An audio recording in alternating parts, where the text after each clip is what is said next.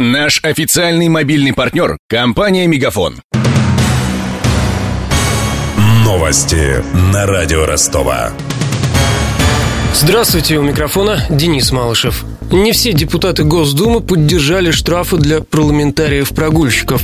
Против нового думского регламента выступил певец Иосиф Кобзон. По его мнению, эффективность депутатов следует определять с учетом коэффициента полезного действия, а не по количеству посещений. Кобзон призвал пересмотреть принятые сегодня правила работы Нижней Палаты парламента. Напомню, в соответствии с ними за каждый пропуск пленарного заседания из зарплаты депутатов-прогульщиков станут вычитать одну шестую часть.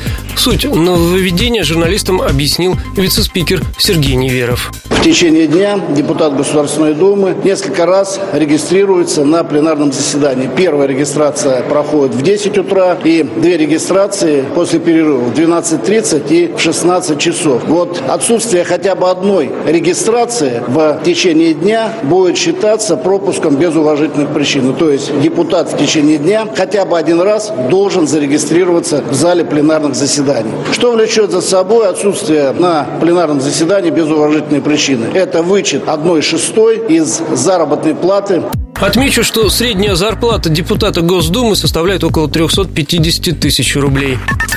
С половиной миллионов рублей обойдется проект подземного перехода на Большой Садовой и Соборном. Соответствующий конкурс объявила городская дирекция по строительству транспортной инфраструктуры. Победитель обязан разработать схему перекладки инженерных сетей и водопровода. При этом строительство должно вестись так, чтобы не потребовалось перекрывать Большую Садовую.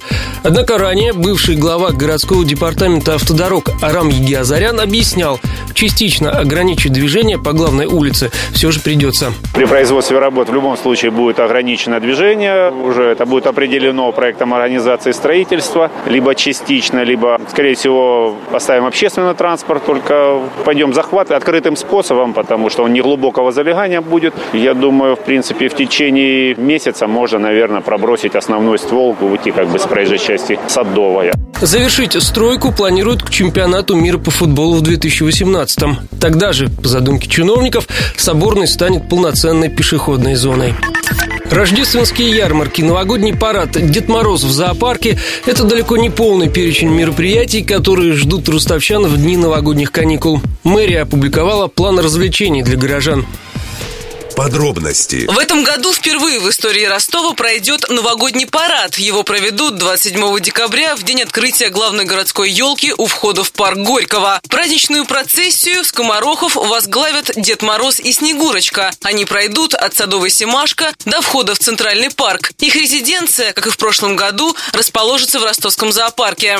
В молодежном театре в празднике покажут три премьерных новогодних спектакля. Во всех районах города в конце декабря и начале января состоятся рождественские ярмарки. Там можно будет не только приобрести подарки и елочные игрушки, но и согреться глинтвейном. Добавлю, что празднично украсить Ростов обещают к 10 декабря.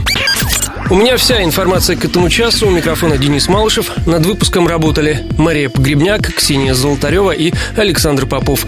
До встречи в эфире. Новости на радио Ростова. Наш официальный мобильный партнер – компания «Мегафон». Сегодня вы не ответили на три сделки и пропустили шесть входящих клиентов. Пожалуйста, оставайтесь на связи, даже если вы покинули офис и даже если у вас нет офиса. Не упускайте свои бизнес-возможности. Подключите услугу «Виртуальная АТС» и получайте прибыль с каждым входящим. Мегафон. Бизнес по-настоящему. Подробнее на b2b.мегафон.ру